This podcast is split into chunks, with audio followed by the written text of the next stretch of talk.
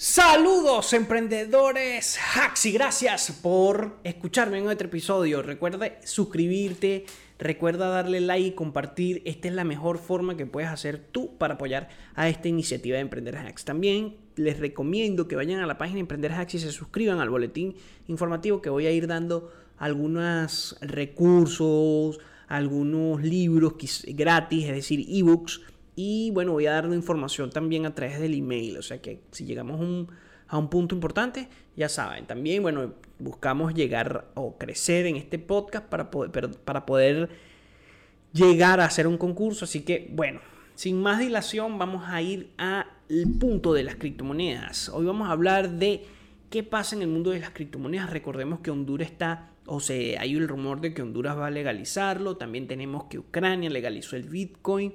Esto es importante por dos razones principalmente. Uno, porque se está cambiando el ecosistema la dependencia dólar, incluso con todos los ataques que hizo Estados Unidos a Rusia. Rusia y otros países como China, Arabia Saudita, que es un aliado de Estados Unidos y no hay que eh, ignorar eso, y la India tuvieron o han hecho unas alianzas con Rusia y con China eh, directamente. Está que en vez de hacer las transacciones Rusia-India con el dólar como intermediario, van a hacer las transacciones directas con el rublo rupia o rupia rublo, sin necesidad de que haya ese salto al dólar. Lo mismo con el riyal saudí y lo mismo con el yuan o el renminbi este, chino. Entonces, que no haya ese ecosistema dólar. Esto se da en un proceso en donde las finanzas globales, muchos países donde la mayoría son pequeños, El Salvador, Ucrania, ahora Honduras y bueno, no se sabe cuáles otros más, van a comenzar a legalizar el Bitcoin. Entonces, como moneda de curso legal. Entonces, esto genera un cambio y una transformación en las economías globales. Y esto también repercute directamente al mercado de divisas, el mercado forex y repercute el mercado cripto y a la vez al mercado acciones, porque recordemos que el SP500 está ubicado en Estados Unidos y contempla las 500 empresas más importantes de Norteamérica. Así que esto es importante. También tenemos, dentro de otras noticias relevantes, que la tasa de hash rate ha llegado a uno de sus máximos históricos. Esto es de vital importancia por dos razones. La primera, porque, bueno, ahorita vamos a analizar eso con las gráficas haciendo una comparación entre el hash rate y el precio del Bitcoin. A mis escuchas, que sé que no pueden ver las gráficas, lo voy a ir diciendo con precios para que se vayan ilustrando. Y si me escuchas y no me ves en YouTube, te recomiendo que vayas a YouTube y veas un poco la parte de los gráficos nada más. También este, tenemos que Lemonade se asocia con dos empresas de blockchain para, hacer un, para combatir contra el cambio climático. También tenemos que un fondo de inversión eh, hace una gran o agrega 110 millones de dólares al staking de Lido de Ethereum para hacer para la migración a staking de Ethereum 2.0. También tenemos que Abu Dhabi lanza recomendaciones preliminares para el comercio de NFT. Eh, Abu Dhabi, los Emiratos Árabes Unidos, eh, Dubai quieren convertirse en un centro eh, tecnológico de criptomonedas a nivel global. Probablemente estarán pensando colocar al Bitcoin como moneda de curso legal. Es muy probable si ellos quieren hacer como que ese eh, salto y con todos los cambios que está teniendo la política internacional a nivel comercial, es muy probable que suceda.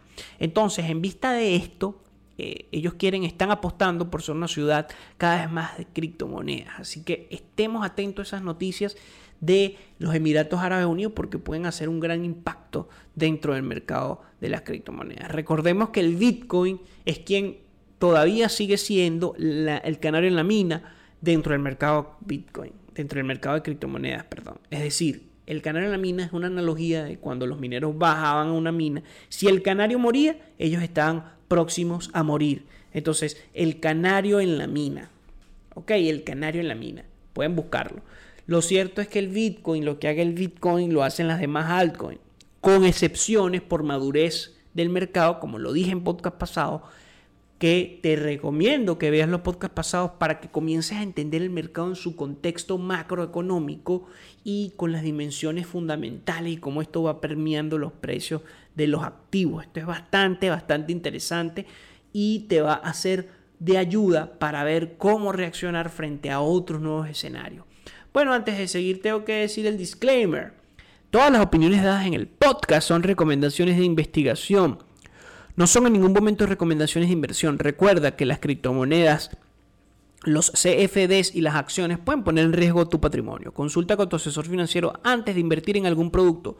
Tus decisiones de inversión son de tu entera responsabilidad. De este lado de acá vas a ver, o vaya a seguir incorporando todos los índices. Veamos, los índices también son importantes para entender cuál es la correlación que tienen con el precio de las criptomonedas y para saber también cómo puede reaccionar, cómo puede ir reaccionando uno los determinados activos de las diferentes bolsas. Ok. También tendríamos que este, el Bitcoin se enfrenta a un nuevo hito en 2022 que es el, hito del hash rate, un aumento de hash rate con unos precios estándar.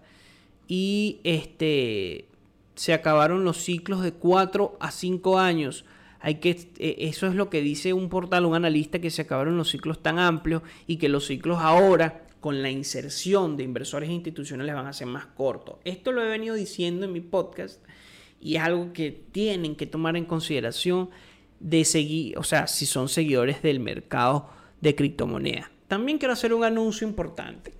Somos cada vez más, gracias a todos ustedes. Recuerda suscribirte, recuerda dejar un comentario y compartir, es la única forma en que me puedas ayudar. Y también quiero comenzar a brindar información como startups, oportunidades de negocios, qué nuevas oportunidades de negocios, no nada más enfocar en las, en las oportunidades de, inversión que te pueda brindar el mercado, sino de los negocios, como el especial de startups que tuve o cómo puedes hacer un proyecto de innovación, claves para posicionar en tu página web, claves para digitalizar tu negocio, etcétera entre muchas otras temáticas que quiero comenzar a eh, conversar. También tenemos que el fundador de Defiance eh, pierde 1.6 millones de dólares por un hackeo. Este hackeos o los hackeos se dan principalmente por vulnerabilidades de la persona.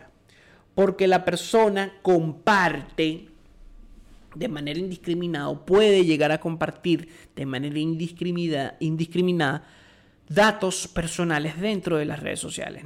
El, hay que quitarse un poco la mentalidad de que el hacker es alguien que ataca, o sea, sí, con ransomware o spyware, sí, lo hacen. Pero hay un proceso antes que es para llegar a la presa. Puede ser a través del pitching, mandándote información falsa sobre Binance, sobre cualquier exchange, o puede ser a través de la ingeniería social, llegándote a través de una personalidad conocida, que es lo que llaman el, fake accounts, o sea, cuentas falsas que llegan a ti, te piden algo, etcétera, etcétera, te estafan o te mandan algún link para que caigas en la red y te pesquen. O la otra modalidad que se estila es a través de la ingeniería social, es decir, recolectando eh, información de estas personas en las redes sociales, en internet, ver cuál es la huella, ver qué dicen más, cuáles son las palabras que más utilizan, cuáles son su fecha de nacimiento, canciones preferidas, eh, etcétera, etcétera. Nombres, fecha de nacimiento. Entonces, esto es muy importante a la hora de establecer contraseñas e incluso establecer protocolos de seguridad para tu propia cuenta. Recuerda que por allí va a venir un curso de inversión en valor en criptoactivos, Crypto Value, por Emprender Hacks Academy, que se puede es muy probable que ese sea el nombre de mi plataforma tecnológica educativa. Y voy a hablar también de la parte de seguridad. Así que estén muy atentos. Hay una encuesta que dice, una encuesta en el Reino Unido se hizo en que los tokens son más llamativos que el oro. Esto por dos razones. El oro, pese a ser estable en el tiempo y tener muy baja volatilidad, a menos que comercies con él con apalancamiento, el oro no te da muy buenos rendimientos. E incluso hay, una, hay un libro que se llama The Long Run, eh, The Stocks for the Long Run, es decir, acciones para largo plazo, en donde el autor hace una comparación entre qué hubiese pasado invirtiendo un dólar en 1802 en acciones, en bonos de deuda, en oro. Bueno, evidentemente las acciones son las que mayor rendimiento tienen a diferencia del oro que tiene un rendimiento muy, muy inocuo, muy, muy básico, muy malo, básicamente es estable. Básicamente el dólar no aumenta de valor como lo hace con las acciones, sino que más bien conserva su valor a través del tiempo pese a la inflación. Entonces el oro es muy bueno para grandísimos patrimonios, pero muy malo para inversionistas que quieren ver crecer su patrimonio. E incluso para grandes patrimonios, a veces es mejor invertirlo en un índice pese a los riesgos asociados, porque puedes tener el ratio riesgo-beneficio es mucho mejor o mucho más llamativo, lo mismo con las criptomonedas. Pero claro, siempre haciéndolo con buena, buena gestión del riesgo, no invirtiendo todo en un mismo sitio, etcétera, etcétera.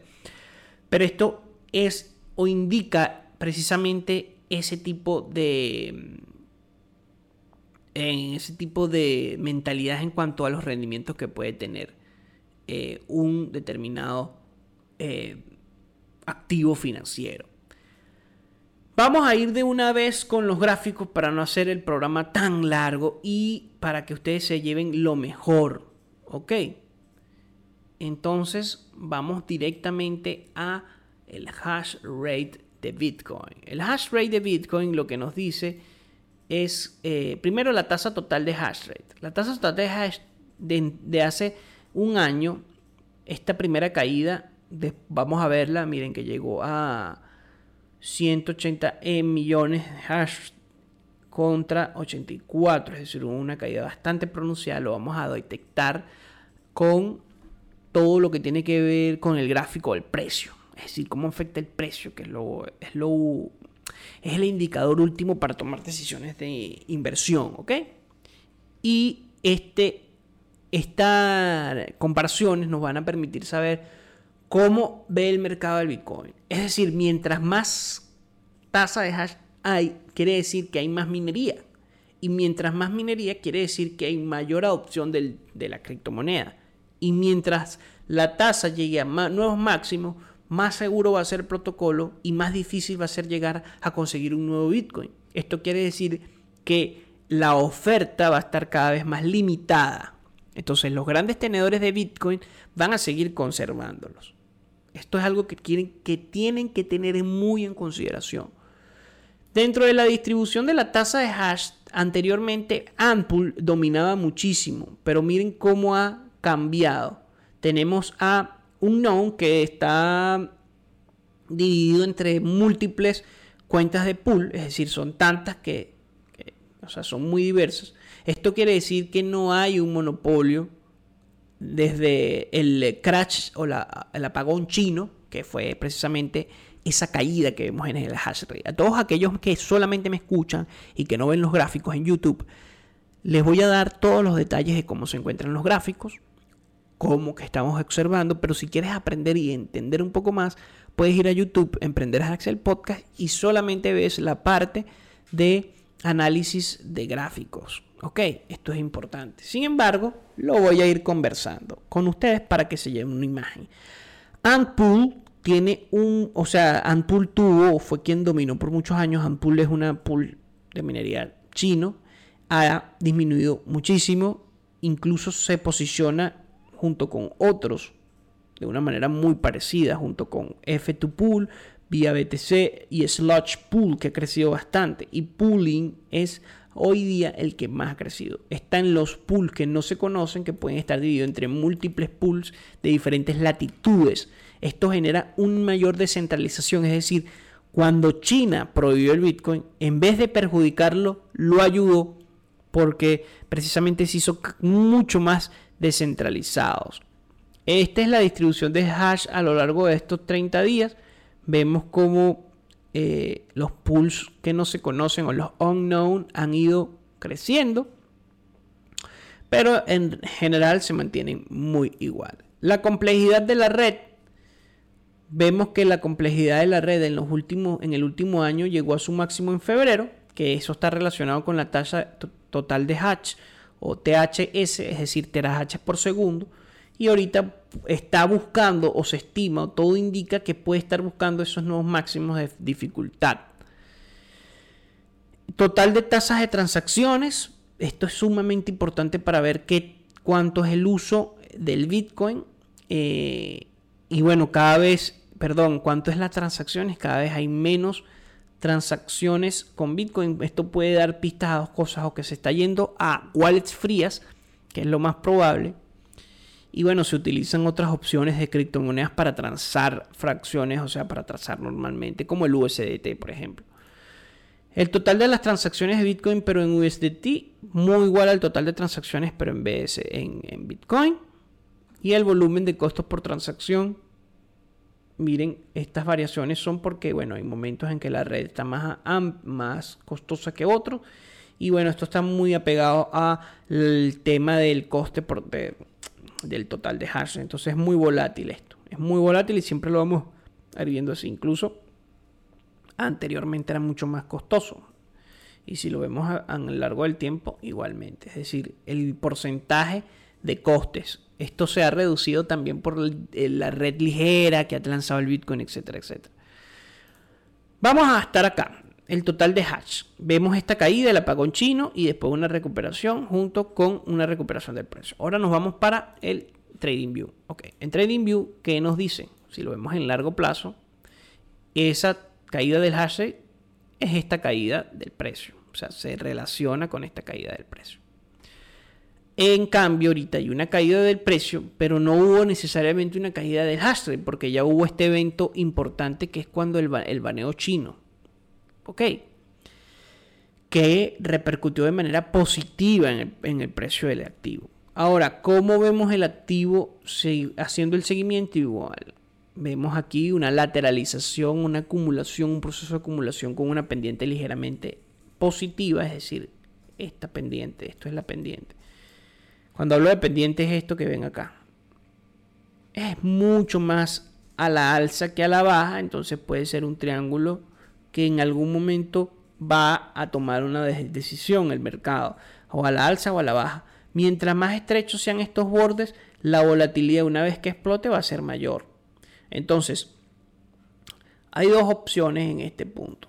Recordemos que anteriormente estaba el potencial patrón hombro-cabeza a hombro, cayó hasta estos niveles, fue una caída bastante, no cayó mucho más allá según lo relacionado con lo que dice teóricamente, incluso cayó un 22% desde la ruptura del hombro, pero desde los máximos históricos el Bitcoin cayó desde los 69 mil, eh, 68 mil, casi 69 mil hacia los 32 mil un 52%, una caída bastante pronunciada. Y tendríamos en este caso un proceso de acumulación importante. No se dio la confirmación del bear market, pero tampoco se invalidó, no se ha invalidado totalmente la invalidación. Vendría estando aquí el potencial eh, bull, market, perdón, bear market, eh, perdón, de la anulación de que de nuevo va a recuperar máximos, etcétera, etcétera. Como hay más inserción de inversores institucionales, se estima o se piensa que puede haber que este ciclo va a ser mucho más corto. Ahora vámonos con los otros índices que solemos analizar. El SP500, recordemos que en el podcast anterior indiqué que puede llegar hasta acá. Es decir, tenía la pendiente todo de que podía llegar hasta acá, al menos que reventase el canal alcista. Entonces reviente el canal, perdón, bajista. Cuando hay una ruptura en este punto del canal bajista, es muy probable que lo veamos en nuevos máximos históricos y que supere esos máximos históricos el SP500. Entonces la caída total según el panorama actual, ya la caída total de la corrección fue de un 13% y es muy probable que siga subiendo. Con las tasas de interés lo que generó fue una... Mm, este, el mercado ya lo tenía descontado todo el tema de la guerra, porque recordemos que los grandes inversores siempre tienen muy buenos asesores y manejan información que a veces los pequeños inversionistas no manejamos y dentro del SP500 de los de todo lo que tiene que ver con los índices se encuentran las grandes instituciones allí invirtiendo. Entonces el mercado ya había descontado el tema de la recrudección de la guerra aquí. Hay una ruptura importante, más o menos en los niveles de 4.371, 4.319 esa ruptura ha generado que desde esos mínimos que tocó ha crecido por los momentos un 8.85%. Ahora, para recuperar la caída anterior tiene que subir un 16.63%. Ok, esto es en relación con el SP500, lo mismo o muy parecido para el Nasdaq.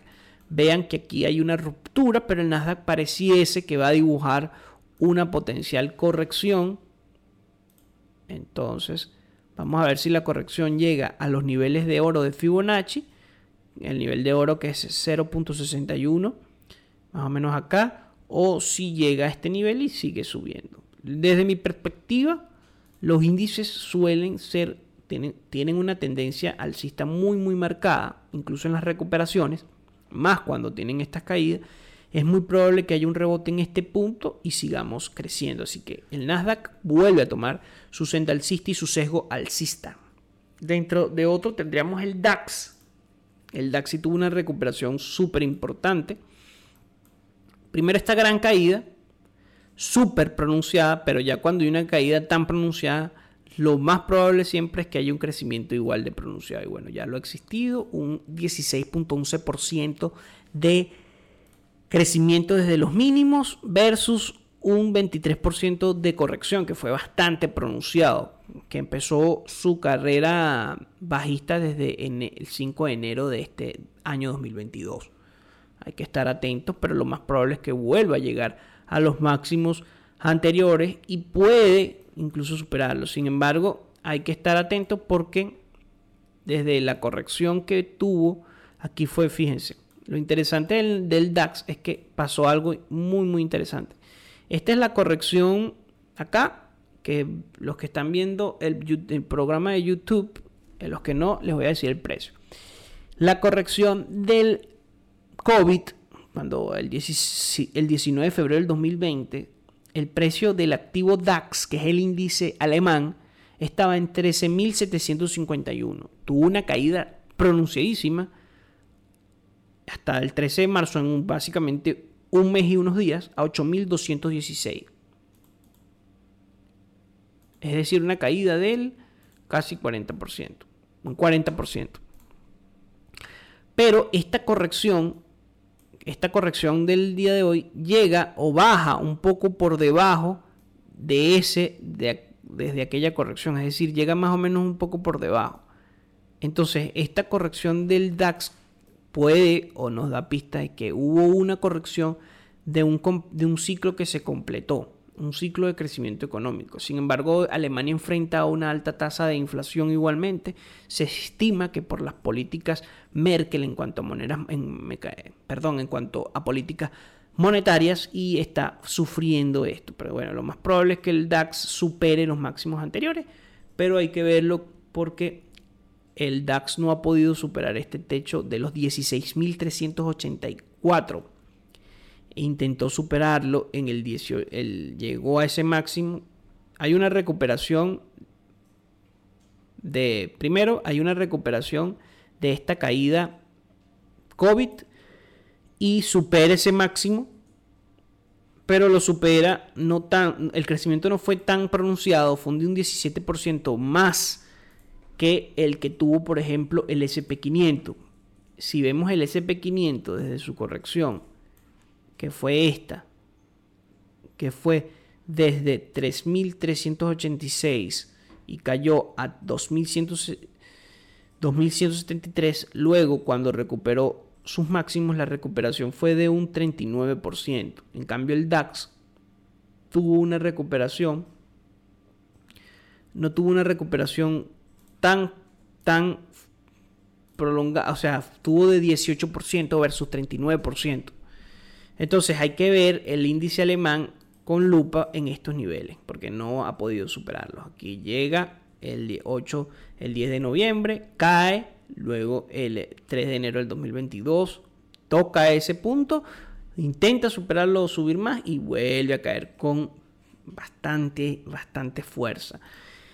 El Ethereum, igualmente el Ethereum tendríamos, pareciera, pareciese ya que en este punto el Ethereum rompe su canal bajista, su triángulo. Aquí había una formación de un triángulo, lo rompe a la alza.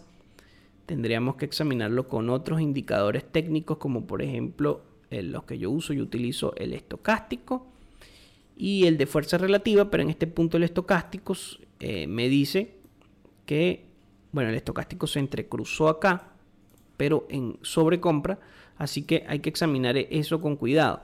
Sin embargo, eh, vemos divergencia, sí hay una divergencia importante, No, no, no, no hay, no hay tanta... La verdad, no hay tanta divergencia. La verdad que no. La verdad que no la veo. No la veo. No, no, no se ve. Y esto es importante porque, bueno, hay una ruptura. Hay que ver si es una falsa ruptura. Hay que estar muy atento a esos niveles. A este nivel del triángulo. Si realmente hay una ruptura acá, es muy probable que es muy probable que vuelva a caer a menos que haya una ruptura pronunciada. Entonces, ¿cuáles son los dos escenarios para Ethereum? Subida, potencial corrección y subida.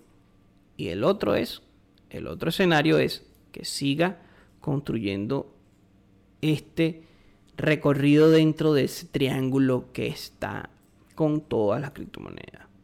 El BNB igual, el BNB está en un triángulo, pero con una pendiente negativa, es decir, los máximos este máximo es mucho más pequeño que este máximo anterior. Este mínimo es mucho más bajo que este mínimo anterior. Entonces tiene una pendiente negativa.